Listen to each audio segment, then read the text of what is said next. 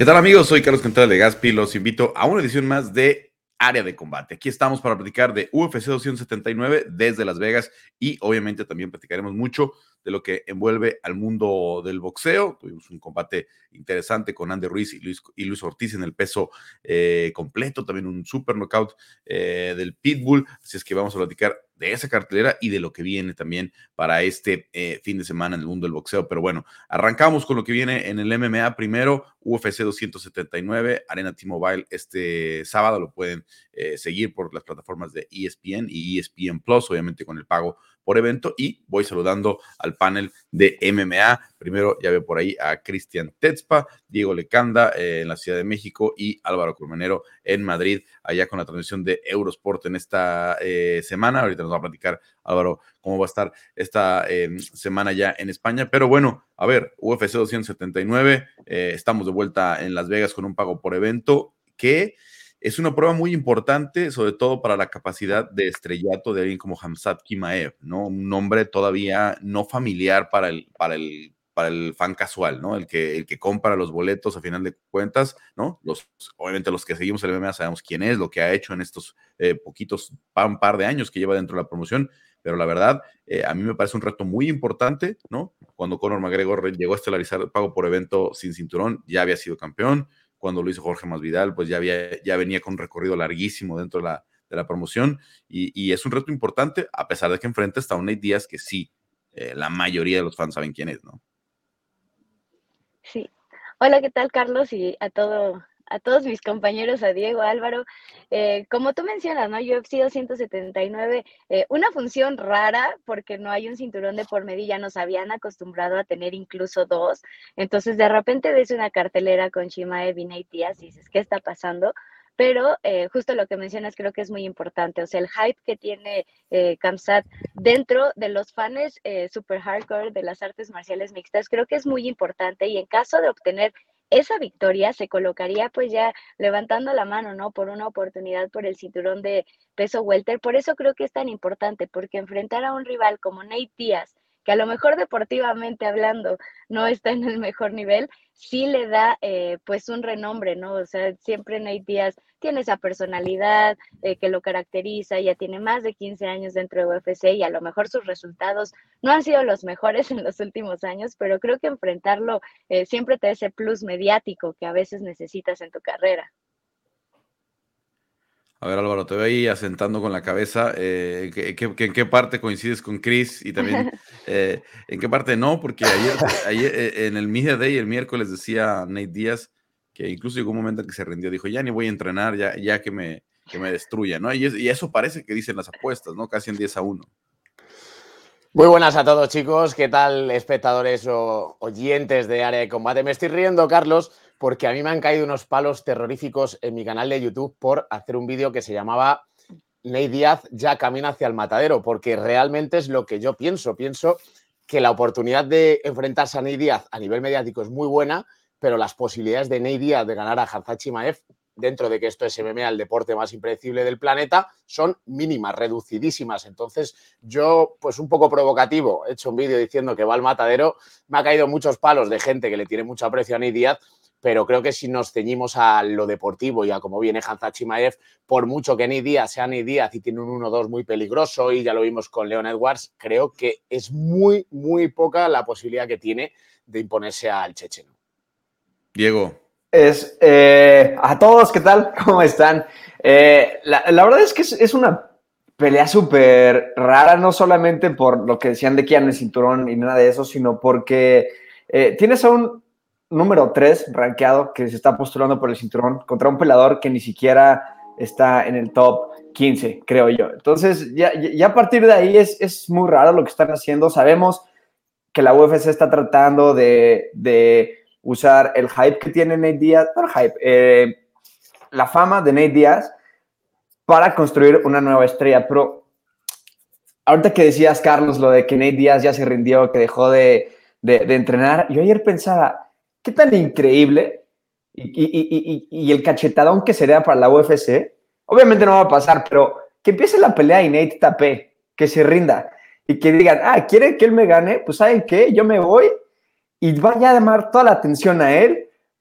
la gente va a estar hablando de, lo que Nate Díaz hizo, de que nadie nunca había perdido eh, un, evento estelar por rendirse al principio. Me encantaría que Nate hiciera algo así, eh, algo impredecible, algo que nadie va a venir y que se vaya como él se quiere ir, porque es justamente lo que todos estamos creyendo, ¿no? Que, que se va a ir con una derrota, eh, dominado, y, es un poco lo que quiere la UFC, es, es si tú te vas de mi, de mi compañía, quiero que pierdas para que tu valor caiga, para que yo tenga una nueva estrella. Entonces, si Nate Díaz quiere, puede hacer algo así. Y si alguien puede, además, es él. Si cualquier otro peleador se, ah, se rindió, no quiere pelear, lo que sea, si Nate Díaz lo hace, va a ser considerado un boss, un gángster, y me encantaría, me encantaría verlo irse bajo sus términos. Ahora, de que eso pase, no lo sé, la verdad. no, no, no creo que Nate Díaz sea del tipo de rendirse, va a ir, va a pelear,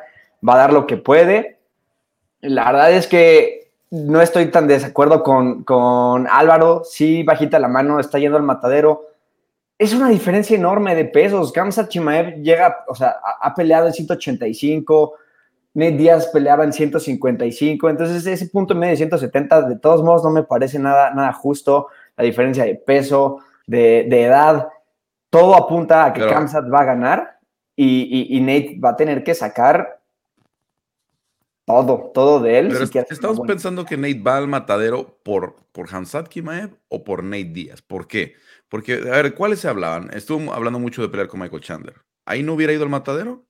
Estuvo hablando de pelear con Vicente Luque. Estuvo hablando de pelear con Gilbert Burns, ¿no? Eh, en todos estaríamos pensando que Nate no es el favorito, ¿no? Es, la realidad, ¿no? A menos que le estuvieran poniendo una despedida con alguien que está fuera del top 15, ¿no? A menos que le estuvieran poniendo a alguien que no es competitivo, que no es algo que Nate querría.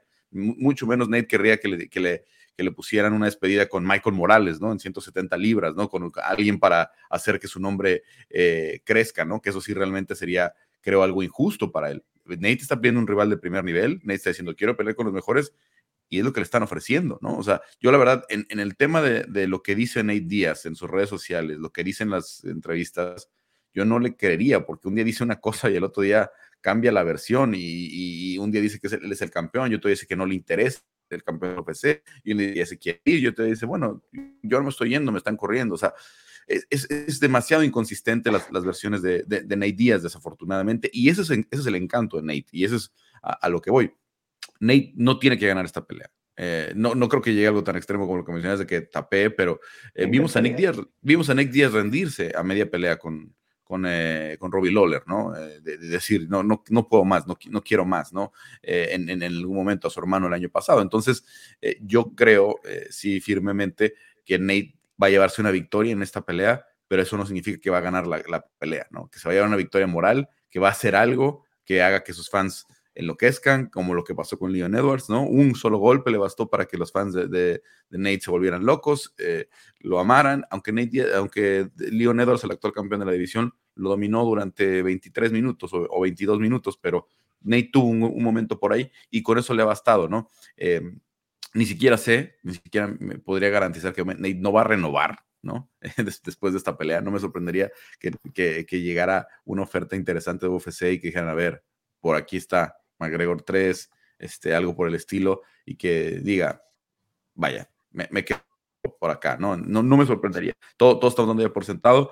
La verdad, eh, pocas veces yo escucho a Dana White eh, en un caso así tan polémico, alguien en el que choca tanto, eh, hablar de también de alguien, ¿no? Y él habla muy bien siempre de Nate, siempre le dice, lo queremos mucho, yo lo quiero mucho, ¿no? Como persona le deseo lo mejor si se tiene que ir, bla, bla, bla. No, no quiere de que se vaya, el UFC le hizo muchas ofertas de, una renovación antes de firmar esta y es decisión de Nate, ¿no? En este momento estar así en esa posición, tentará el mercado probablemente y vamos a ver si hay algo interesante para él. Vámonos a lo deportivo, a la pelea. ¿Cómo la imaginamos en caso de, de, que eh, todo transcurra con normalidad? Es una pelea es una pelea en la que en algún momento Nate pone en riesgo a, a, Hamzat Kimaev. ¿Cómo la imaginas? Arranco contigo, Álvaro. Pues yo la imagino con un dominio total de Hamzat Chimaev, la verdad. Yo le veo yendo directamente, yo siempre lo comento, ¿eh? Chimaev, sin ánimo de ofenderle, simplemente con ánimo descriptivo, yo lo escribo como una persona que eh, tiene una mirada perdida, que es frío, que no tiene nada de empatía, que podríamos calificarlo sin querer insultarle ni mucho menos, como un psicópata dentro del octágono. Es decir, es una persona que lo único que ve es un obstáculo que se interpone a su objetivo.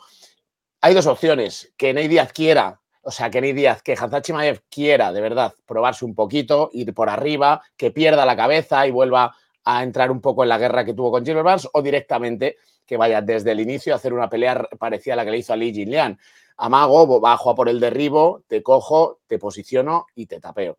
O te duermo o tapeas. Creo que ese va a ser el desarrollo de la pelea porque creo que de verdad Hanzachimaev no quiere dar ningún eh, tipo de respiro, ningún tipo de oportunidad a Ney consciente de que es otro gángster y que es un peleador que aunque le saque peso, envergadura, fuerza, nivel de lucha, de todo, le pese más la mano, Ney Díaz con ese 1-2 ya ha demostrado que puede tocar cualquier mandíbula de la división. Entonces yo veo una pelea muy dominante desde el inicio y no puedo ver otra cosa que que Ney Díaz vaya al matadero. Es mi opinión.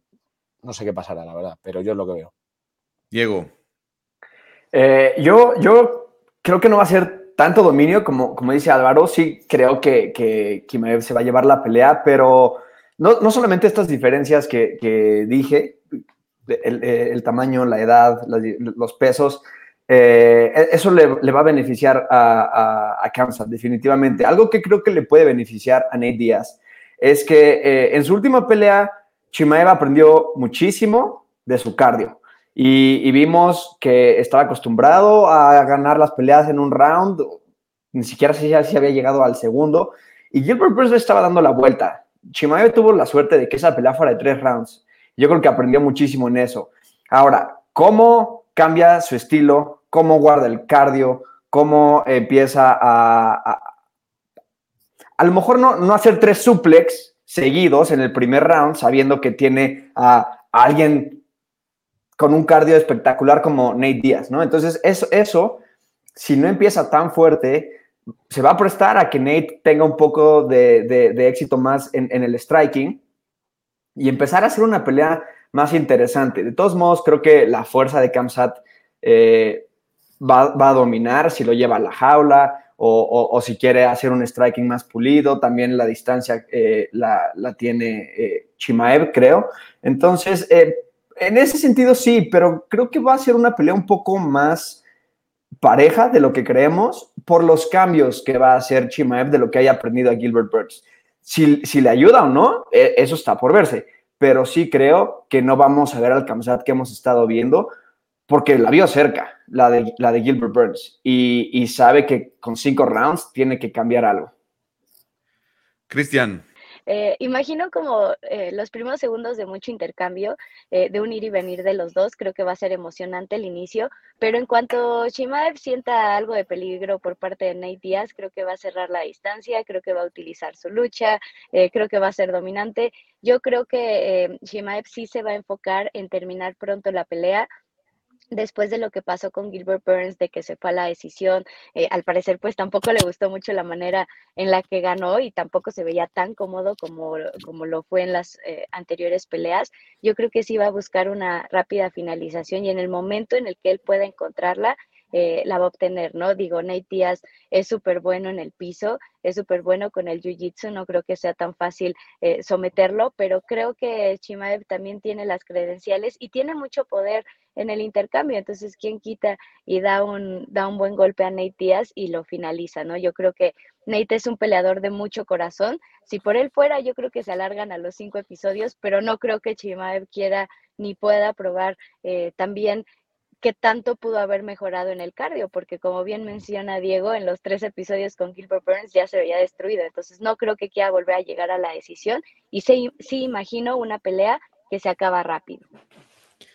Bueno, entonces los tres, finalización para Hamzat Kimaev, ¿verdad? Sí. Sí. Bueno, no sé si finalización. No, yo, yo, no creo que finalización, yo no creo que la finalice. Bueno, yo voy a gastar esta ficha nada más por única vez en, en, en el año, eh, en, en, la que les voy a decir que Nate Díaz creo que va a someter a Hamzat Kimaev. Creo que tiene guardada una sorpresa. Ojalá. Creo que lo mejor que pueden hacer es hacer, meterlo en una trampa, ¿no? La lucha de Hamzat es, es demasiado para, para Nate, las dimensiones, lo que decíamos. El miércoles lo vi. Eh, por ahí cuando iba a grabar el podcast con, eh, con, con Daniel Cormier, Hamzat trató de hacerle un derribo a, a, a, Daniel de a toda costa y Daniel le decías que estás muy fuerte, o sea, estaba impresionado de la, de la fuerza de, y Daniel obviamente es acostumbrado a luchar con pesos completos, ¿no? Entonces, creo que lo mejor que pueden hacer es tenderle una trampa, ¿no? Eh, sabemos que el jiu-jitsu de, de, Nate Díaz no es muy, no lo ha usado en los últimos años, ¿no? Pero es lo que lo hizo grande, es lo que llevó a Nate a, donde, a, donde está, es alumno de César Gracie, uno de los más avanzados tal vez. Entonces, yo solamente pienso que por ahí pudiera llegar la sorpresa, ¿no? Que, que, que en un derribo, que, estando abajo, tomando incluso desde la guardia, pudiera por ahí Nate sacar la sorpresa, ¿no? Este, voy a, a esperar a que, a que suceda eso para ver el caos, para ver eh, lo, que, lo que sería esa, esa locura. Es muy difícil, obviamente, estoy, consciente, pero vamos con ese, vamos con ese eh, pronóstico solamente por, como decía aquella película de Batman, ¿no? Para ver el mundo arder, lo que sería si, si Nate Díaz eh, lograra eso, es la única forma en la que veo que pudiera, ¿no? No creo que ahora las manos le alcancen como fue con, con McGregor, ¿no? Al que agotó a base de golpes y, y, el propio Conor es el que prácticamente se termina entregando, pero creo que si, si tienen un buen trabajo de piso, eh, pueden sorprender por ahí a, a Hamzat Kima. Vámonos rápido porque ya nos alargamos mucho con el evento estelar. Eh, opiniones, a ver, eh, ahora arranco contigo, Diego. Tony Ferguson en contra de Li Liang, eh, ¿cómo ves? Sobre todo las dimensiones de Tony, ¿no? Que, la verdad se ve bien alimentadito y, no está muy lejos de, del tamaño de algunos welters, como, por ejemplo, me recuerdo mucho el miércoles que lo vi, a Santiago Poncinibio, que ya peleó con, con este Li Liang. Eh, sí, la verdad es que e, e, es una pelea que nos sorprendió a todos porque por el cambio de, división, por lo rápido que está regresando, peleó en, mayo apenas y fue noqueado, junio, julio, son cuatro meses nada más, yo hubiera querido que al menos seis meses debería de haber estado fuera por el terrible knockout que sufrió, entonces por ahí es, es muy extraño. Y aparte por el nivel de eh, estrellato que tiene Tony Ferguson, ponerle a un peleador que para nosotros es muy entretenido y lo conocemos como es The Leech, ¿no? Li Jingliang, pero que no hayan podido aprovechar ese estrellato y ponerle una pelea mucho más entretenida o llamativa a Tony, o que él mismo hubiera esperado, me da un poco de tristeza. La gente ya está diciendo, ah, no va a ganar eh, Li Jingliang, knockout, primer round. Tienen muy poca memoria luego los fans y, no es fácil finalizar a, a Tony Ferguson. Y sí, The Leech tiene un poder espectacular en welterweight, es, es, es, de esos peleadores que con una o dos peleas ya llaman la atención de, de, de personas como nosotros que, que, seguimos el deporte. Entonces, eh, no creo que vaya a ser tan fácil para The Leech eh, eh, noquear a Tony Ferguson, porque no se ha enfrentado a, a, nadie con un estilo tan incómodo como es el de Tony. Creo que Tony va a ser una pelea eh, divertida, creo que viene motivado y es un peleador con, con un nivel que, se presta para que Tony eh, regrese bien, regrese con una victoria. Yo lo veo sometiendo o, llevando a, a al piso y, y, usar sus codos, sangrarlo, abrirlo y, y llevarse una, una, victoria. Yo, yo sí veo a Tony Ferguson ganando esta pelea. Bueno, yo ya quiero verlos en, en, en el careo, la verdad, para ver realmente la, la, diferencia entre, entre Lee, y, y, Tony Ferguson. Eh, muchas cosas a considerar, ¿no? Eh, algo que, que, a lo mejor los fans no, no saben muy bien, y es una de las razones por las cuales llegamos a este punto de que metieran a Tony Ferguson, es, hay un tema de ego ahí con Michael Chandler y, y, Nate Díaz en el que uno no quiso ser el, el, el coestelar del otro ya a principios de año y ahora viceversa, ¿no? Entonces cuando a, Nate, a, a Dustin Poirier le ofrecieron pelear en esta cartera, dijeron yo no voy a ser coestelar de Nate, porque Nate ya había hecho lo mismo, ¿no? Ya, ya había hecho, en algún momento no había querido ser coestelar de, de Michael, eh, de, perdón, de, de, de, Dustin Poirier. Entonces, e, es, es, una situación a la que llegamos así, ¿no? Eh, había que meter peleas interesantes y por eso tuvimos que tener de, a Tony Ferguson probablemente antes de lo pensado, porque creo que él quería regresar para, para el mes de diciembre. Chris, Tony Ferguson contra Li Liang. Eh, pues sí, me llama la atención ver a Tony en 170 libras. Creo que es un rival eh, pues bastante largo, incluso para 155 siempre lo veíamos no sufrir con el peso, pero sí bastante grande. Entonces creo que eh, no va a ser tanto la diferencia en el alcance contra Li Jingliang. Eh, para Delich es una gran oportunidad, ¿no? Enfrentar a Tony Ferguson siempre te da muchos puntos extra y bueno, en caso de vencerlo, pues creo que también lo catapultaría en esa división. Pero para Tony Ferguson creo que es muy importante, ¿no? Al final creo que Tony, eh, pues ya no tiene nada que perder, o sea, y tiene mucho que ganar en el sentido de que eh, en caso de vencer a Delich, puede comenzar este nuevo camino de victorias en una nueva división, con, nuevos aires, ya pensando tal vez en otro tipo de rivales, en otro tipo de objetivos, ir escalando posiciones. Entonces, creo que es una pelea muy buena para él. Creo que incluso en la cartelera, eh, pues tiene muy buena posición. El hecho de ser coestelar, creo que habla también del respeto que le tienen a Tony Ferguson. Entonces, creo que es una gran oportunidad para él. En cambio, creo que para Elich eh, va a tener mucho la presión de vencerlo. Tony viene pues en racha perdedora, viene eh, pues en este paso complicado, entonces creo que él sí tiene la obligación de ganar y de hacerlo de buena manera. Entonces yo creo que eso podría jugar en favor de Cucuy. Álvaro, ¿también va al matadero Tony Ferguson? pues mira, he de, decirte que justo en el vídeo que yo decía que va al matadero, que estoy convencido de nuevo, Nate Diaz, me decía otro que no, que Nate Diaz no, que el que iba al matadero era el Cucuy. Y yo no estoy de acuerdo. Yo sí que veo ganando a Lee Jin Lian, pero le daría un 60% de posibilidades y sí que le daría un 40% a Tony Ferguson. Es cierto que viene de cuatro derrotas muy duras, pero también con quién era, ¿no? Con Chandler, con Darius, con Oliveira y con Getchi.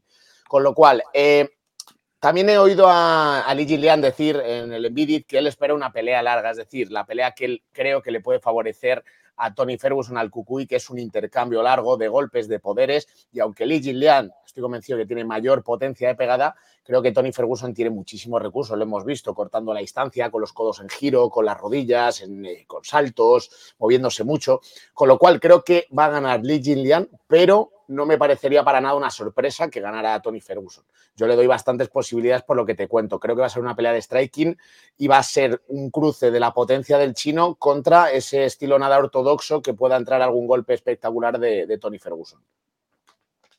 Vamos a ver si puedo apostar por volumen como antes, ¿no? Porque recuerdan esta racha de victorias como terminaban los, oponentes de, Tony Ferguson, ¿no? De, tanto que, terminaba conectando. Bueno, vámonos eh, a otra pelea que seguramente puede robarse la noche. Eh, Kevin Holland contra Daniel Rodríguez, ¿no? Eh, tal vez pasa un poco debajo del radar, ¿no? sobre todo por D-Rod, que lleva un año fuera, etcétera, etcétera. Pero la verdad es una pelea que también promete mucho intercambio. comienzo contigo, Chris. ¿Cómo ves a Daniel Rodríguez contra de Kevin Holland? Me gusta mucho esa pelea, incluso creo que es muy pareja, creo que a los dos también les gusta mucho el intercambio, son extraordinarios luchadores también, entonces creo que eh, sería difícil dar un panorama, ¿no? Así de, no, pues se va a dar en el intercambio, o a los dos les gusta ir al piso siempre, o sea, creo que eh, eso es lo interesante de esta pelea, o sea, que se puede desarrollar en cualquiera de las dos instancias y en cualquiera de las dos va a ser de alto nivel. Creo que eh, Daniel Rodríguez tiene una gran oportunidad contra Kevin Holland, que bueno, se ha visto en todos los escenarios posibles, se ha robado los reflectores eh, por mil y un cosas, entonces creo que eh, va a ser una de las peleas interesantes como tú mencionas, pero yo sí veo ganando a Daniel Rodríguez porque tiene mucho poder y creo que tiene muchísimo futuro en la división. Sí, llega a tener una carrera larga, D-Rod va a amenazar, eh, que ya, ya es larga de por sí, en dos años lleva siete peleas, puede amenazar los récords de, Max Holloway. El volumen de golpeo que tiene Daniel Rodríguez para lo que el poco tiempo que tiene, la verdad es ahí de, considerarse. Y me refiero a los récords de, no, de campeonatos, etcétera, etcétera, sino al, récord que siempre hablamos de significantes que conecta eh, Max. Álvaro, ¿tú cómo la ves? Pues yo la veo también muy pareja, creo que puede ser y tomar tintes de combate de la noche, sin duda alguna. Sí que es cierto que eh, Kevin Holland es un peleador muy mental y dentro de que son bastante igualados los estilos y eh, tienen buena lucha, tienen buen striking. Creo que Kevin Holland tuvo, pues ya lo recordaremos, cinco victorias en 2020, luego tuvo una racha mental mala y ahora se ha recuperado. Viene dos victorias contra Alex Oliveira y Tim Mins. Creo que está dentro de una dinámica mental que le favorece mucho y tiene grandes posibilidades de, de, imponerse. Además, tiene más experiencia que Daniel Rodríguez y creo que todo ese cúmulo de cosas puede hacer que sea un pelín favorito bajo mi punto de vista. Bueno, vamos a ver si tiene también esos más recursos de los que habla tanto Kevin Holland. Siento que está menospreciando a Daniel Rodríguez. Eh, Diego, ¿tú cómo ves esta pelea? Sí, también. Eh, creo que Daniel Rodríguez eh, en, estos dos años ha tenido que, ponerse al corriente porque tampoco es tan joven, tiene 35 años y, eso es, algo que, que le mete presión y hace un poco que sea más cuidadoso, más técnico, a diferencia de Kevin Holland, que luego él solito se mete en problemas o, todavía parece que tiene mucho por aprender. Entonces, eh, siento que Daniel Rodríguez va a ser mucho más técnico y más preciso con, con, su estrategia. Eh, creo que la pelea va a ser muy buena, no, para nada va a ser algo, algo fácil para Rodríguez, eh, pero sí también siento que es una, una pelea muy importante porque son dos peleadores que están subiendo en la división y creo que de aquí depende quién de los dos va a, pues, a, proponerse como un, top 10. estoy buscando aquí si están eh, ya rankeados en alguno, pero veo, veo que no. Entonces es, para empezar a, proponerse en, pues en ese top 15 y, a ver quién sigue con, esa carrera. Pero Tom Holland es, un peleador muy divertido que puede sorprender. Tom Holland es Spider-Man. Ah, Siempre me como igual cuando digo Brendan Allen en vez de. eh, ¿Que no pelea él? No, entonces, este, Kevin Holland, perdón. Eh, Kevin Holland tiene este estilo en la jaula de que se pone a, hablar, te desconcentra, te, te, dice chistes, se pone a hablar con Khabib si está ahí. Entonces, eso puede también eh, ser parte del juego que distraiga a Daniel Rodríguez. Vamos a ver eh, qué, tan, qué tan mentalizada está Daniel Rodríguez de enfrentarse a un, Kevin Holland que, que, te va a estar no solamente dando problemas físicos, ven la pelea, sino también mentales. Holland se metió al ranking de las 185, que recuerda que había estado peleando en peso medio, mm. baja a las 170. Esta pelea es una, un peso pactado en 180 libras. Y Daniel Rodríguez llegó a estar en el top 15, pero con el año de ausencia por la fractura en la mano, pues tuvo que, tuvo que, eh, o, por la inactividad, lo fueron retirando un poquito del ranking. Vámonos eh, con la pelea eh, para la mexicana Irene Aldana en contra de Messi Kiazón, una pelea muy importante, muy, muy importante por el momento que estamos viendo en las 135 libras, ¿no? probablemente no suena muy, muy grande el nombre de Messi Kiazón, se trató de hacer una pelea con Jermaine de Randami en tres ocasiones. Por ahí el UFC no quiso revanchas para, para Irene, ni la de Ketlen Viera que ganó, ni la de Holly Holm que perdió. Eh, no había muchas otras opciones. Eh, Messi decide tomar la pelea y, la verdad es un momento en el que Irene Aldana tiene que dar una declaración, decir, aquí estoy, ¿no? Eh, demostrar otra vez su pegada, demostrar otra vez su posibilidad, porque si no, el tren de la pelea de campeonato se le va a escapar, ¿no? Es, es, el momento, ¿no? En el que hoy, en la incertidumbre de si va a regresar Juliana, si vamos a hacer una tercera de forma inmediata, ¿no? Con Holly entre que quiere boxear y que no. ¿Cómo ven esta pelea, este, este reto para, para Irene Aldana? Ahora contigo, Cris. Eh, creo que es... Ay, no, qué complicado.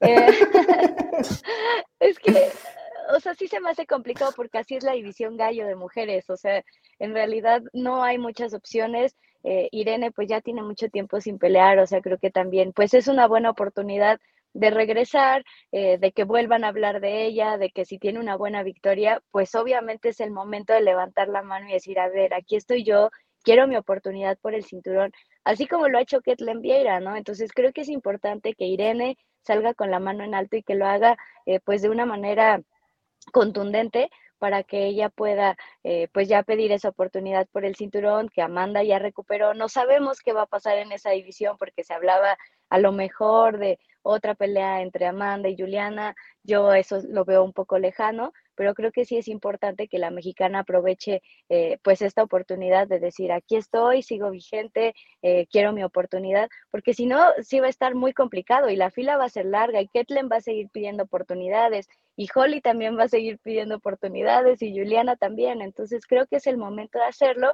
Creo que es una pelea pues complicada para Irene porque en realidad si pierde, o sea, va a ser...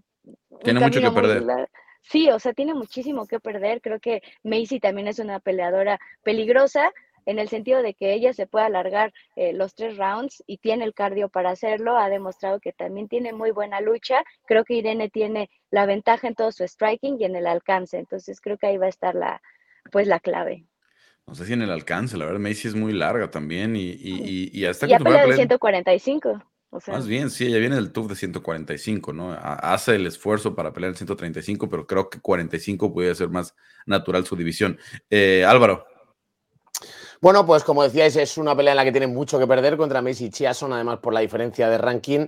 Yo creo que incluso por la diferencia de nivel, porque se espera mucho de Irene Aldana, se espera que esté dentro de poco regresando a la, a la senda del título, acercarse por fin, ¿no? Y tomar esa oportunidad de acercarse al título, pero era una pelea necesaria, no puede estar más tiempo sin pelear, con lo cual tenía que cerrarla. Creo que es bastante superior, que de 13 victorias, 10 las ha finalizado antes de llegar a los jueces. Creo que va a acabar con Macy Chiason, no de una manera especialmente fácil, pero sí en el primero o segundo asalto. Y simplemente pues va a atrapar la oportunidad que quiere, que es acercarse ya por fin al, cinturón. Diego. Pues aquí una cuestión que no se dice mucho es no solamente que Messi y Chiason peleen 145, sino que en su última pelea no dio el peso en 145. Pesó 148 libras. Entonces, que ahorita quiera bajar hasta 135, para empezar, a ver si puede.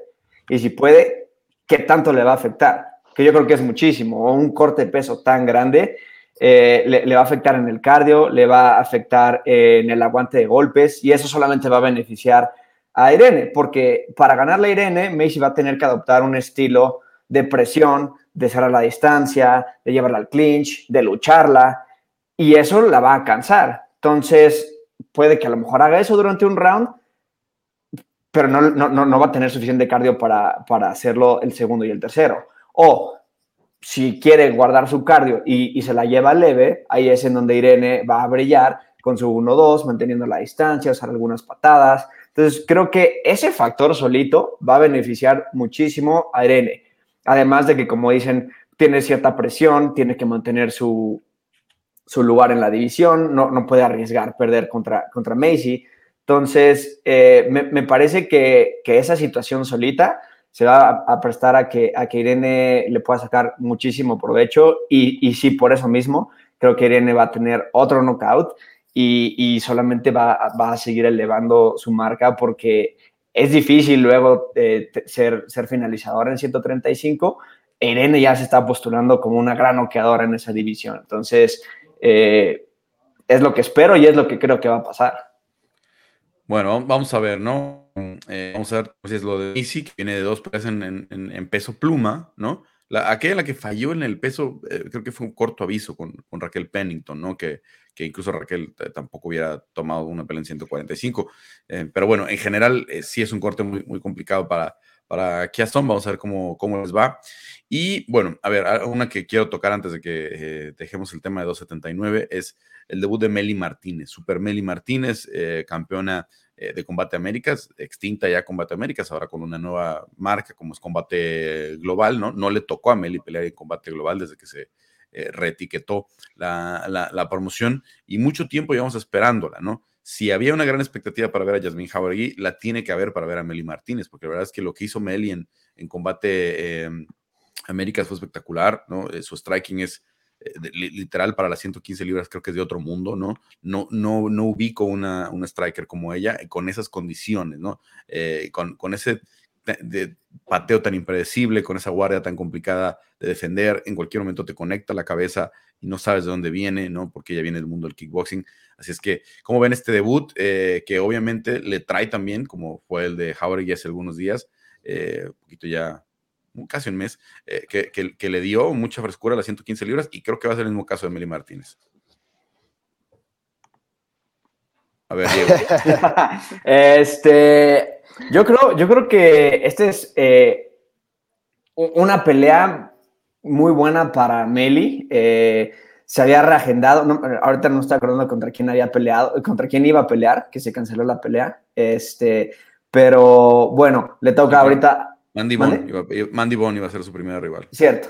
Eh, se cambia y tiene a, a Elise Reed, que creo que se presta muchísimo para que Meli pueda tener un debut sorprendente, lo, que sabemos que es súper necesario en la UFC. Tienes una buena pelea de debut, finalizas tu pelea o haces una pelea increíble y, de ahí te empiezan a, acelerar la carrera, ¿no? Entonces creo que se va a prestar esta pelea para que Meli pueda brillar. El, estilo de Elise igual es eh, más de striking, sabemos que tiene problemas con, con el juego de piso, un poco Meli también, entonces sabemos que la pelea se va a dar de pie 100%. Meli tiene fama de ser súper finalizadora y Elise ha sido finalizada ya un par de veces por TKO y por knockout. Entonces, eh, creo, que, creo que Meli tiene todo para brillar, para hacer un debut como, como el de Yasmin, que ya se habló de ella. y, me parece que va a ser una finalización. Yo creo que no va a llegar a la, a la, a la decisión esta pelea. Iba a ser en contra de Hannah Cyphers, perdón, ahí con, con la confusión. Eh, mm. el, el, debut, eh, Álvaro, cuéntame, ¿qué, qué, qué, qué, sabes de Meli Martínez? ¿Qué has, has visto? no Obviamente nosotros en, México la seguimos mucho, pero, pero eh, llega como un gran prospecto para acá. Yo la empecé a ver cuando vi que entraba en esta cartelera y la verdad que he alucinado con el nivel que tiene. Obviamente es campeona mundial de kickboxing por la Guaco y eso no lo consigue cualquiera. Me recuerda un poco, salvando de monto las distancias, a Holly Hall, ¿no? que era una boxeadora tremenda, una kickboxer tremenda y luego con la transición lo demostró. Eh, yo aluciné sobre todo con la patada izquierda alta que tiene, con ese high kick, cómo va cerrando la distancia y te saca el high kick noqueador total la veo con un sentido de la distancia que solo lo tienen las, luchadoras que llegan a la élite de los deportes de striking y la veo como una, una Cyril Gunn, por así decirlo, pero más noqueadora aún, pero con ese sentido de la distancia que, es superior a sus rivales, que aunque tenga mejor lucha o tenga mejor otros recursos en el striking, en el alcance, la distancia, el sentido del espacio, creo que va a dar muchísima guerra. Si no hemos visto tanto el poder con las manos, pero son este tipo de peleador de, que a lo mejor no tiene un recorrido muy largo en MMA, pero como ya dices, como Silgan, como Alex Pereira, que, son muy peligrosos por, porque tienen muchas peleas de, de, kickboxing y sobre todo el recorrido de Meli también en los World Games, representando a México en muchas instancias. Y aunque lleva dos años inactiva en MMA, no se confundan, siguió compitiendo en, kickboxing, así es que no ha dejado de hacer campamentos, no ha dejado de estar este, eh, trabajando. Cris, eh, tú la pudiste ver hace unas semanas allá en su entrenamiento en la Ciudad de México. Eh, ¿Cómo viste a, a Meli? No, pues súper bien, súper emocionada, ya eh, lista para tener ese debut. Era algo que yo estaba esperando desde hace muchísimo tiempo, entonces eh, pues ya está ansiosa, ¿no? Por subir al octágono. Como tú mencionas, fueron dos años fuera de competir en MMA, pero creo que le ha ayudado mucho pues mantenerse activa dentro del kickboxing, que al final es su fuerte creo que lo va a dejar claro en esta pelea. Creo que se va a prestar mucho para que ella dé un buen espectáculo y que se hable de ella también como una de los prospectos importantes, ¿no? En las 115 libras emocionantes, que le da vitalidad, es muy dinámica. Em, también su personalidad, eh, pues llama mucho la atención porque es como muy movida, eh, pues también le gusta hablar, al principio es como tímida, pero después le gusta expresarse y, y explotar, entonces creo que va a ser eh, muy bueno para la división paja, viene con mucho talento, viene con muchas ganas, entonces yo creo que eh, pues salir con la mano en alto también la va a catapultar rápidamente. Sí, es un personaje bastante particular, química en alimentos, además, con la carrera terminada, este, al igual que su hermano David, que es, que es médico y también es peleador, ahora también campeón en combate. Así es que son dos personajes bastante interesantes de dónde obtienen tanta energía, ¿no? Para estar todo el tiempo este, entrenando y, y estudiando y etcétera. Pero bueno, ya la veremos. nos digan. El, sábado. Eh, rápidamente, vámonos eh, a cerrar 279. ¿Alguna otra pelea que no nos podamos perder, Álvaro? Sí, yo es que lo tenía que decir, Carlos, si no te iba a interrumpir. Y es que pelea el grandísimo Chris Barnett, nacido en la base militar de Zaragoza, con lo cual tenemos un compatriota. De hecho, aquí le apellidan el Maño porque de risa, lo decía un compañero, porque a los de Zaragoza se le llaman los maños, aunque a los cuatro años se fue a vivir a Estados Unidos, no sabe absolutamente, prácticamente nada de inglés, o sea, nada de español, perdona, con lo cual, pues bueno, no ha tenido, digamos, mucha empatía dentro de España, pero realmente es español, es un espectáculo, es súper gracioso, es muy carismático y además hace unos knockouts de esos giratorios con, su, eh, con su físico, ¿no? Que es complicado. Acrobático.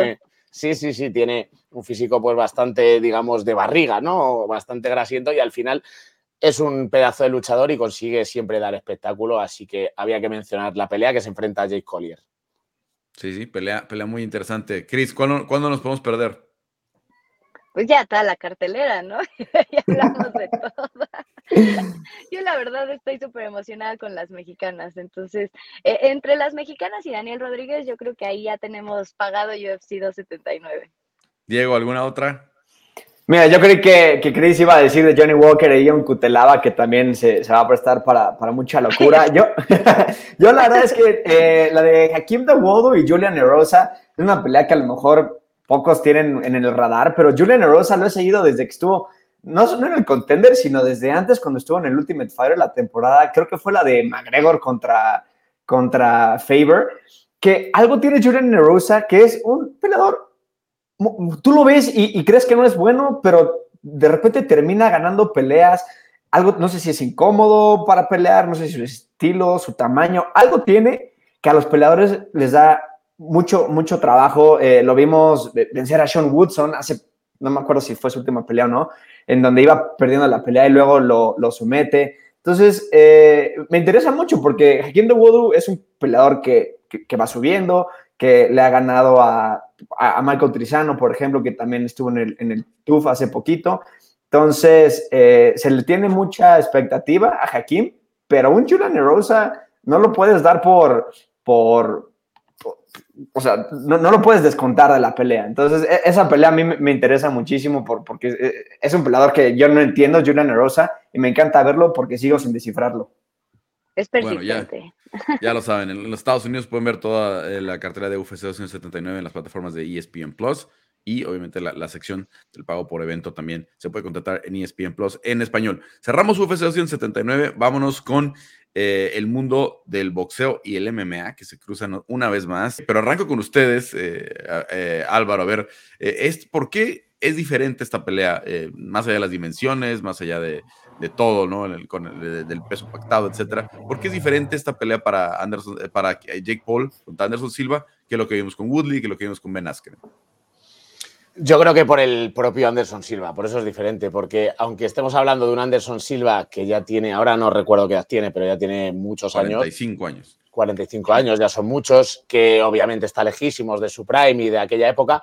Anderson Silva siempre se ha caracterizado por ser un luchador atlético, con un sentido del alcance y de la distancia que jamás pude ver a nadie, que eso creo que ese instinto lo sigue manteniendo. Entonces, la, principal diferencia es que este es un rival de verdad de empaque, aunque no es MMA y es boxeo, Anderson Silva siempre, dentro de su estilo, ha tenido unas manos terroríficas, saliendo, entrando, con un estilo eh, de timing inigualable y creo que ahí es donde reside el principal problema de Jake Paul. Por muy grande, por muy noqueador, por muy deportista que sea realmente Jake Paul, además de youtuber, creo que está ante una leyenda que todavía le quedan cartuchos suficientes como para imponerse a Jake Paul. 47 años. Tiene 47, sí. Son, son, ya son, sí. Pero se va a imponer. Diego, a ver, le ganó a, Andrés Silva, le ganó a, a, Chávez Jr., ¿no? Un tipo que si bien eh, ha tenido muchos problemas eh, o muchas críticas por la falta de constancia, la, falta de, entrenamiento, eh, pues si es un tipo que llegó a ser campeón mundial, no, es, no, es, como Jake Paul, digamos. Sí, no, definitivamente eh, gana o pierda Jake Paul, se le tiene que dar un poco de crédito más por, por aceptar una pelea así. Obviamente, ¿cómo no la iba a aceptar? Es el, para muchos, uno de los GOATs del MMA. Entonces, el, el tener alguien así en, en su récord, ya sea que gane o pierda, es, es muy importante para él. Entonces, él, él, él, no tiene nada que perder. Si pierde contra Anderson Silva es, es Anderson Silva, obviamente iba a perder. Y si le gana es, le gané a Anderson Silva y la gente va a decir, tiene 45 años, lo que sea, pero, pero es ganarle en striking a Anderson Silva y eso, eso no lo hace cualquiera, la verdad. Entonces, simplemente por eso, mis respetos a Jake Paul, que además nos caiga bien o no, ha sabido llevar su marca, lo que él está haciendo. Obviamente no nos lo podemos tomar en serio como, como un prospecto de boxeo. Él, yo lo veo como alguien que hace super fights nada más porque es una celebridad. Y si lo vemos como eso, lo está haciendo bien. Si quisiera ser un boxeador en serio, estaría peleando contra boxeadores en serio, lo cual no hace. Entonces no, no, no, no lo podemos juzgar por algo que no es. Entonces, eh, creo, creo que está bien. Creo que es algo que, que le va a beneficiar a su marca. Vamos a ver cómo, cómo le va. Y también mis respetos por al final del día pelear con alguien que es un poco más de su tamaño, porque eso también era algo que se le estaba criticando. Estaba peleando contra peleadores eh, que son más, más, más chicos de tamaño o que su especialidad no es el striking.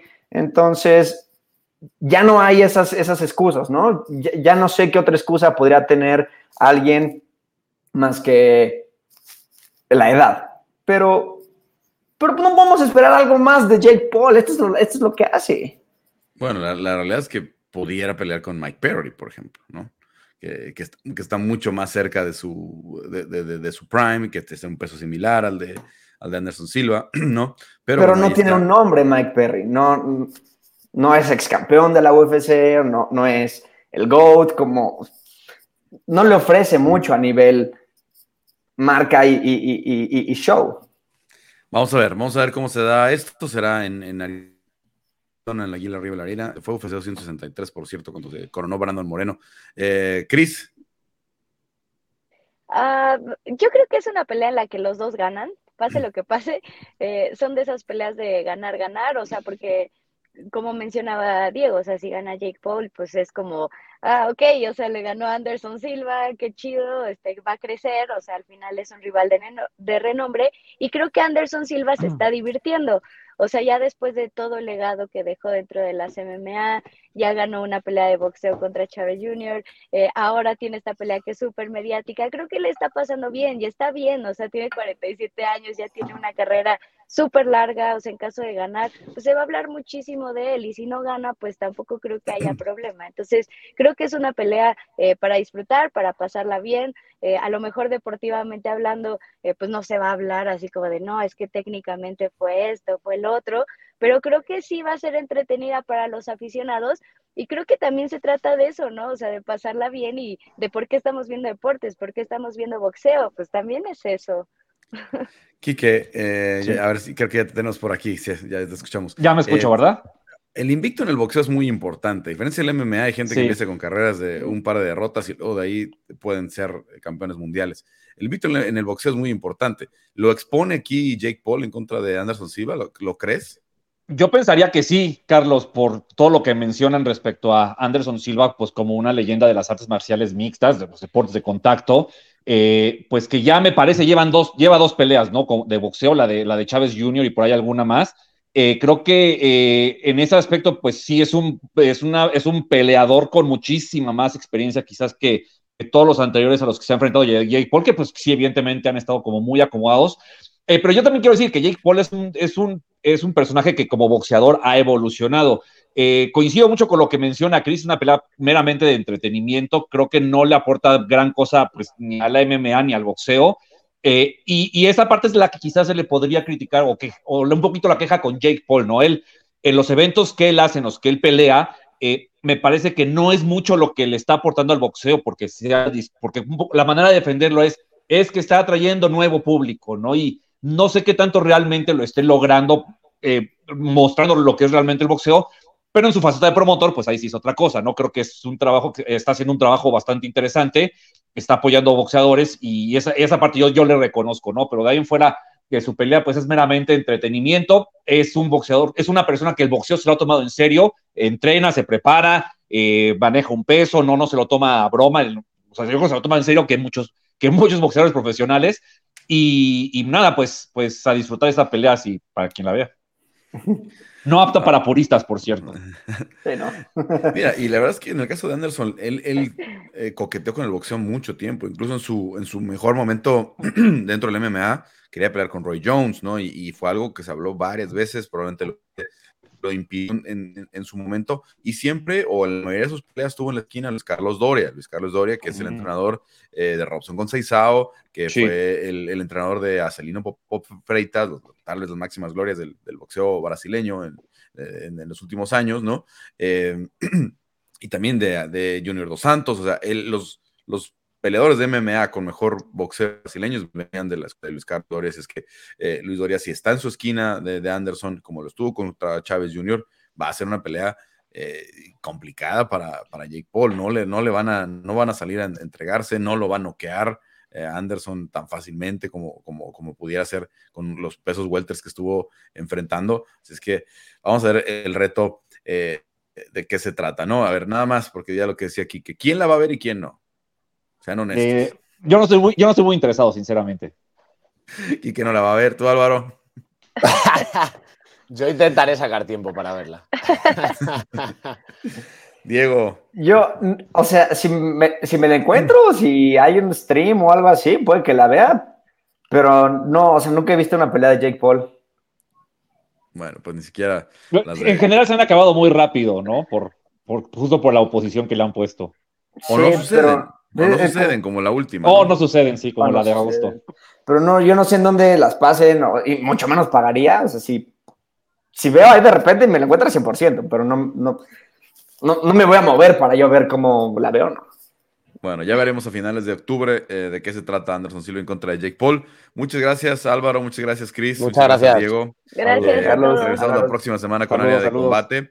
Y ya está por acá Kike. A ver, ahora sí, Kike, tuvimos una semana eh, interesante. Muy buena cartera la del domingo, al menos mucho que platicar de, lo, de lo que vimos el domingo. Mucha polémica por el triunfo de Andy Ruiz, ¿no? Yo veo, la verdad, la gente pegándole con pala a Andy Ruiz, ¿no? Este, cuando creo que se llevó una buena victoria, pero eh, te quiero yo preguntar a ti cómo la viste.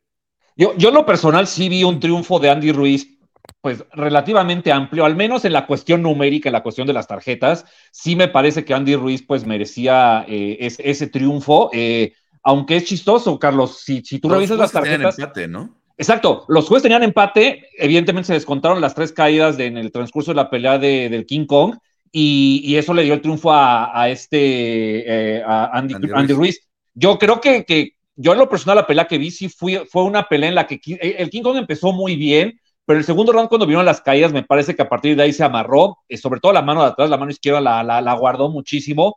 Y no es que Andy Ruiz fuera un peleador eh, avasallador, explosivo, ¿no? Fue un boxeador que creo que lo, es lo que se le criticó y quizás me podría unir un poco a esas críticas que, que sus momentos de boxeo o sus momentos explosivos fueron muy contados, ¿no? Él, él parecía que en todo momento estaba esperando a que, que Ortiz hiciera algo para él contraatacar, pero como no lo hacía Ortiz tampoco, que también esperaba Andy Ruiz, pues se, había ratos como muy, muy pausados, ¿no? Y eso es un poquito, un poquito molestos. Eh, por ahí yo también llegué a escuchar que, que, la, que la, estaban catalogando como, como candidata a pelea del año, y me parece que, pero que está bastante lejos de eso. Pero bueno, aún, aún así, los momentos en los que Andy Ruiz, pues sí, sí, sí se animó a, a atacar, pues lo vimos el boxeador de siempre, ¿no? Rápido, con una buena mano derecha, con pegada, eh, digo, que, que, tira combinaciones de cuatro cinco golpes, que, que se mueve bien. O sea, creo que hubo cosas rescatables de Andy Ruiz, pero, pero, pero siento que, que, que, para un boxeador que ha hecho una pelea en 33 meses, fue a cuentagotas lo que, lo que ofreció arriba del cuadrilátero. Yo la verdad, el único reproche es, es, sí es por ahí, ¿no? O sea, la, cada vez que sí. soltaba la mano derecha parece que conectaba. Y, sí, incluso, y bien. Incluso cuando la llegaba a bloquear eh, Ortiz, lo, lo, sacudía, ¿no? Incluso cuando sí. lo, lo, lo, hace trastabillar en, en, en un par de, de, ocasiones cuando lo conecta y, y, la bloquea. Entonces, sí me ha gustado ver a, a, Andy soltar más la mano derecha, creo que estaba pegando muy bien, eh, pero al final de cuentas, eh, hay que tomar en cuenta eh, la forma en la que llegó a la pelea de Anthony Joshua. Andy Ruiz, él no era el candidato a pelear por el sí, campeonato no. mundial, ¿no? Fue, fue, digamos, una serie de coincidencias que le dieron esa oportunidad. Probablemente Anthony Joshua lo, lo, lo menospreció bastante, ¿no? No sí, se preparó para él. Y, y, y, sí, fue campeón mundial, y, y, sí, pero nunca ha sido, nunca ha sido eh, una característica de Andy Ruiz la consistencia, ¿no? Nunca ha sido esta no. de, de, de, de, decir, eh, por, incluso por eso lo dejé top rank en su momento, ¿no? Por, por, por, por, por la, la, ese tipo de situaciones, ¿no? Entonces, eh, esperar que de pronto cambiara radicalmente, eh, ni siquiera en el camp con Canelo pudieron como meterlo en esa super disciplina, ¿no? Y la verdad es que si, si no, te deja esta nada más esa, porque a mí me gustó mucho la pelea, ¿no? Eh. Creo que sí ganó y yo, yo tenía tarjetas un poco, bastante más amplias que lo que, lo que vi los jueces.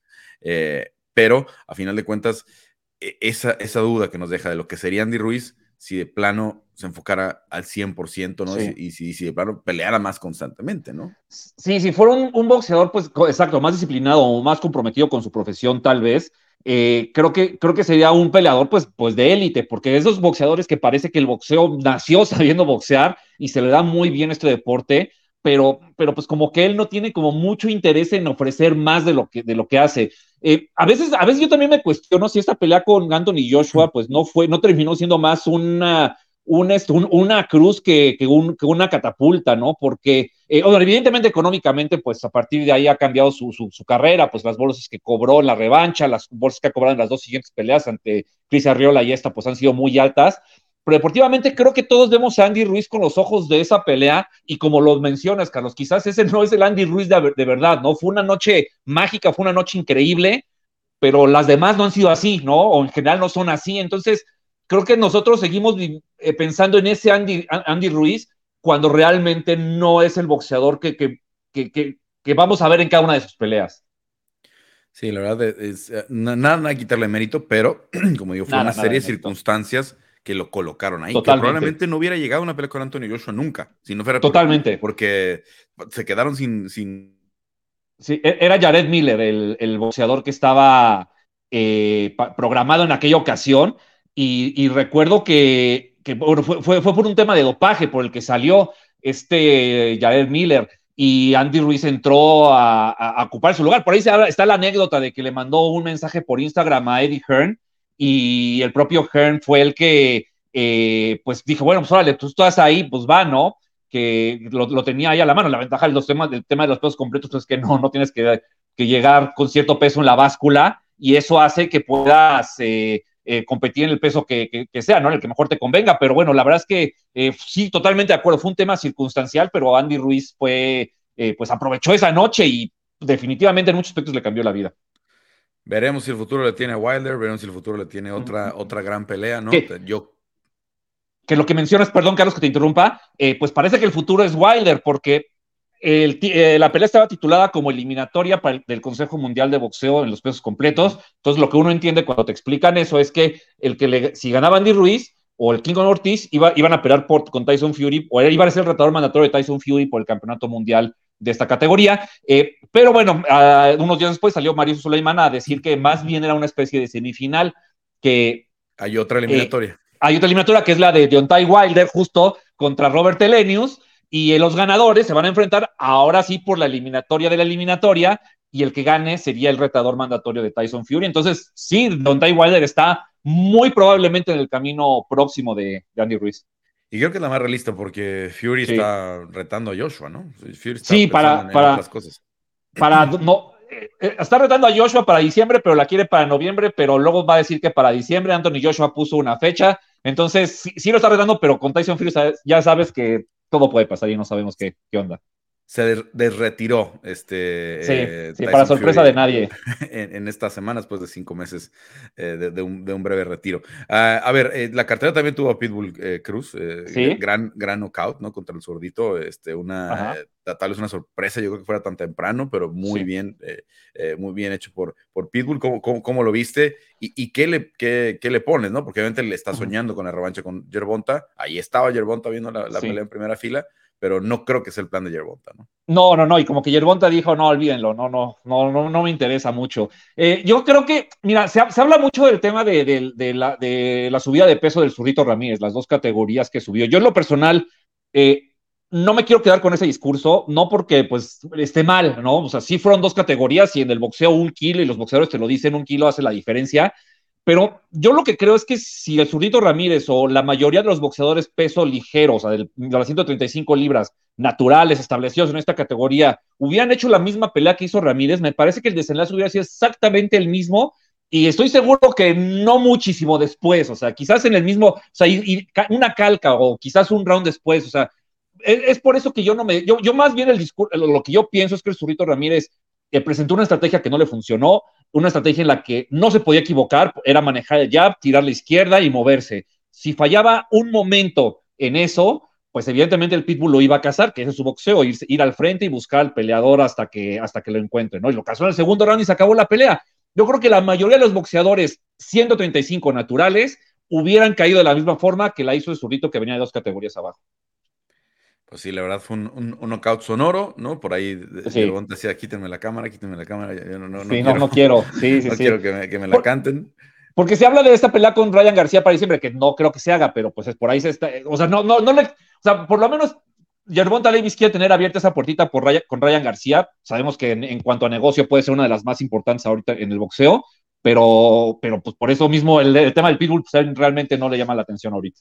Ahora sí hubo hay muchos fans, o todo, muchos mexicanos que quieren ver esa pelea. Quieren, yo creo que el fan mexicano quiere ver más la pelea de, la revancha de Pitbull que la, de Ryan García, ¿no? El Pitbull es un boxeador que se ha ganado el público, pero de manera espectacular, al menos arriba del ring. Su boxeo le fascina a la gente, en lo que es el público cuando el Pitbull sube al ring y cuando gana en la manera en la que lo hace. Creo que también hay que ser sinceros. O sea, quizás la pelea, la primera pelea entre el, Yerbonta y el Pitbull, pues fue, fue negocio como aceptable. Yo creo que ahora sí sería, en cuanto a pagos por evento, en cuanto a entradas de boletos, creo que sería muchísimo mejor, por, sobre todo por la credibilidad que hoy tiene eh, Isaac Cruz Jr.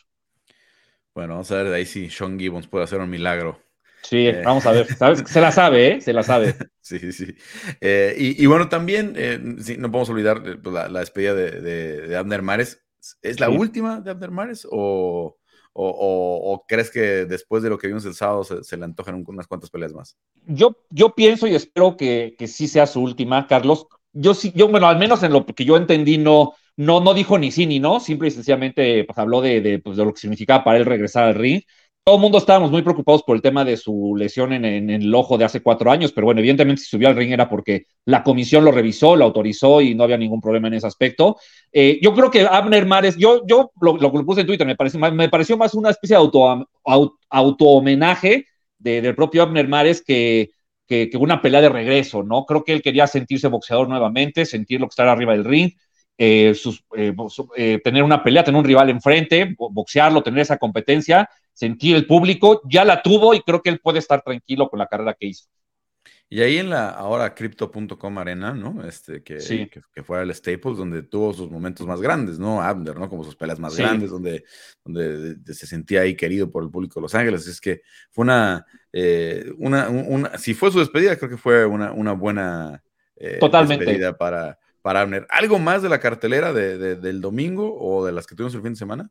Bueno, está, está la del Gallo Estrada, eh, que el, sábado también, el sábado en la noche, pues regresó después de 17 meses inactivo contra un boxeador Argi Cortés. Yo, yo esta pelea la catalogaría como la pelea perfecta, Carlos. No porque el Gallo haya hecho una actuación pero descomunal, sino porque era justo lo que se necesitaba para anunciar la trilogía con el chocolatito, ¿no? Ya se anunció para el 3 de diciembre, terminando la pelea, pues evidentemente estaba todo, todo organizado para eso, terminan la pelea, anuncian para el 3 de diciembre, ya está, la, eh, Gallo contra el chocolatito 3, pero a lo que me refiero es, lo mejor que le pudo pasar a Juan Francisco Estrada era que un boxeador como Argi Cortés le exigía de la manera en la que lo hizo, que peleara todos los rounds, y que, y que él pues tuviera que emplearse a fondo por momentos. Me parece que al principio estaba un poco sonriendo la pelea, pero, pero Algi Cortés apretó, sí metió por ahí del cuarto y del quinto en ciertos problemas al gallo, él tuvo que resolverlos, y esos 12 rounds le van a venir muy bien para enfrentarse a, al chocolate en diciembre. Entonces, creo que fue una gran pelea. Algi Cortés, pues, a lo mejor perdiendo el resultado, pero el boxeo ha ganado un, un, nuevo boxeador, un nuevo contendiente en las 115 libras, lo cual también es muy bueno porque de por sí la categoría es bastante reñida. Entonces, te digo, fue como, como muy perfecto todo lo que, lo que se planeó pensando en, la trilogía con Chocolatito. Gallo contra Chocolatito, entonces para, para finales de año en el mes de diciembre. todavía no está anunciada la sede, ¿verdad? No, todavía no, nada más anunció la fecha. Yo pensaría que sería California, tal vez Texas, pero, pero por ahí va a ser. Bueno, veremos, eh, entonces, o esperaremos el, anuncio por ahí ya de, forma oficial de dónde será ese, ese combate. ¿Y qué tenemos este fin de semana aquí? ¿Qué alguna otra que no sí. No, bueno, este fin de semana es la, cartelera de, mujeres allá en Londres, eh, Micaela Mayer contra Lisa Baumgartner y eh, Clarissa Shields contra Savannah Marshall. yo, yo les recomiendo que vean el pesaje, porque se van a dar, yo creo que la, la va a empezar en el pesaje, ¿no? de por sí toda esa semana se han dicho de cosas, llevan meses diciéndose de cosas en las dos peleas, eh, las dos, los dos combates pintan para ser inolvidables, un poco como lo que sucedió con, con eh, Amanda Serrano y Katie Taylor, pero desde el pesaje va a empezar el espectáculo. Ya por, de por sí en las conferencias, en, los, en el Media Days se han dicho de cosas y todo, ya ha estado muy, ha estado increíble el asunto. Vean, vean los pesajes, se van a divertir y las dos peleas prometen ser de verdad de primerísima línea todo Miquela Mayer y, y Baumgartner creo que han sorprendido un poco. Clarissa Shields siempre ha sido, ¿no? Como habladora. habladora, sí. Le gusta intimidar, ¿no? a, los oponentes, al menos en el boxeo, porque en el MMA no lo vimos tanto esa faceta. Pero eh, al menos en el, boxeo le, ha gustado eh, eso. Y a mí me tiene muy sorprendido lo que está pasando en las redes con Miquela y con, con eh, Baumgartner. Pero, llevan muchos meses hablando, ¿eh? Entonces, se han, han calentado mucho la pelea desde varios meses atrás y ahorita en la semana de pelea en Londres, pues la verdad es que pues ha sido parecido. Entonces, yo el pesaje sí espero casi, casi doble seguridad para que pues no, no, no, no, no se les crucen los cables y, que, y quede todo listo para el sábado allá en Londres. Ah, por acá en México será 3, 4 de la tarde, supongo, en ESPN. Bueno, pendientes eh, definitivamente entonces de, los horarios eh, locales. Y bueno, pues Quique, pues muchas gracias. Pues, estamos listos ya la próxima semana para acá también en Las Vegas nos vamos a quedar eh, para Canelo en contra de Triple G. Ah, obviamente que estará robándose la, la, la, atención la próxima semana. Carlos, que por cierto, rápido, rápido, este, ahorita hablando del tema de Jake Paul, Canelo ya dijo que en cuanto se retire, que él aceptaría hacer peleas de ese tipo. Vamos a ver, vamos a ver. No, no sé si a Canelo le lleguen con las bolsas, ¿no? Porque las bolsas de Jake Paul ahorita suenan un poquito infladas. Eh, y, el Canelo, pues el Canelo ve todo eso, todo eso lo ve hacia abajo, ¿ah? Sí, pues es que la verdad no creo que no creo que una pelea con Anderson Silva a Canelo le pueda generar 50 millones de dólares. No, no, no, no, claramente. Ni con Jake Paul incluso. Hay que entender que cuando se dio McGregor contra Mayweather, estabas hablando del máximo vendedor de la historia del MMA contra el máximo vendedor de la historia del, del, boxeo. Ahí, los factores eh, eh, estaban. Era, un, era una mezcla que no tenía falla, que no tenía falla, ¿no? Claro. Eh, no, sé, no sé qué pudieras ponerle hoy a, digo, Canelo McGregor probablemente, ¿no? Pero no, no, totalmente, no. Digo, y estamos hablando que eso, para que eso pase, son mínimo cinco años, ¿no? O sea, que el Canelo decida, no sé cómo económicamente, digo, muy bien, pero no sé sus bolsas en el boxeo cómo van a estar dentro de cinco años y, qué tanto él aceptaría, pues, pues, pues, una cantidades menores de las que recibe hoy, pero, pero bueno, pues digo, él ha mencionado que, es, que, que, que no, no, no descarta hacer eso cuando se retire, entonces, a ver. Para esa altura, yo creo que Canelo habrá cobrado 600 o 700 millones de dólares Seguramente. al menos. ¿no? no, no necesitaba hacer nada eh, más. Eh, no, entonces no creo que, que, vaya a tener esa necesidad. No me lo imagino como Mayweather yendo a hacer exhibiciones a Japón y ese. No, no, no, tampoco, tampoco, ¿no? De, cosas, ¿no? Vamos a ver, vamos a tener que terminar la carrera de Canelo.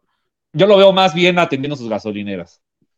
no, y, muchos negocios que, que ha empezado por ahí que muy bien. Bueno, Quique, pues muchas gracias. Eh, platicamos la próxima semana y pues ahora, sí que con una edición más amplia de lo que será la, trilogía entre Triple G y Canelo. Seguramente. Ya, ya, ya hablaremos de esa, de esa pelea la próxima semana, Carlos. Muchas gracias.